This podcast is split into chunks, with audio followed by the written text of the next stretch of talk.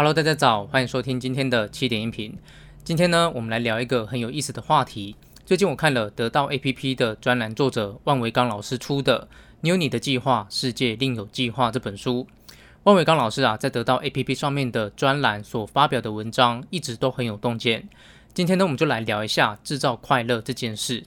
这个问题听起来很有意思，因为很少人会想到这个问题。通常呢，我们感到快乐，我们就感到快乐了。我们从来不会去想问一个问题，那就是快乐是可以制造的吗？答案是可以。你有两种方法可以制造快乐。第一个是追求多样性，第二个是追求间隔性。追求多样性是什么意思呢？比方说，你在工作岗位上，你的老板常常给你不同的工作，让你去挑战，这会比起让你老是做一成不变的工作，还要来得更有趣、更快乐。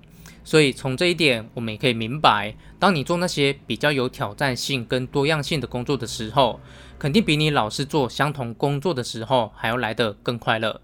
那么什么是间隔性呢？比方说，你每隔两个礼拜就去吃一次超过一千块的大餐，这样子你就会感到快乐了。但是如果让你天天吃，你可能就没有那么快乐，因为当你每天吃，你的刺激感就下降了。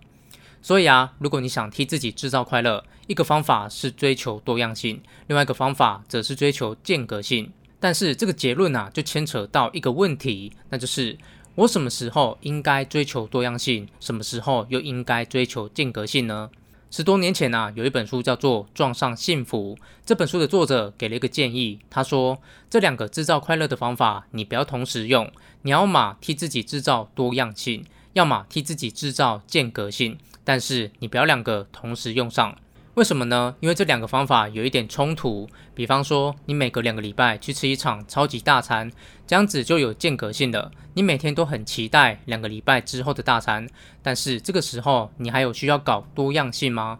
你有需要在吃这个大餐的时候点很多你没有吃过的东西吗？可能不太需要。这个时候你应该点你最喜欢吃的，这样子你会更快乐。最后，我们可以再问一个问题，这个问题也是我自己很感兴趣的，那就是当我们在学习的时候，怎样替自己制造快乐？毕竟学习有时候是枯燥的，是有压力的。如果在学习的时候可以感到快乐，那么你肯定会有更多的动力。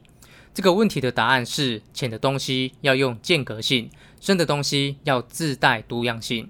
也就是当你学习那些简单的东西的时候，你可以每间隔一段时间去做一下。但是，当你想学习那些比较专业的东西的时候，这个东西呢，最好自带多样性，这样子你会更觉得有挑战性，也会更快乐。好，以上就今天的内容，希望对你有启发。如果你觉得对你有帮助，请帮我分享给你的朋友，邀请他加入我的 Line。谢谢你，我们明天早上七点见喽。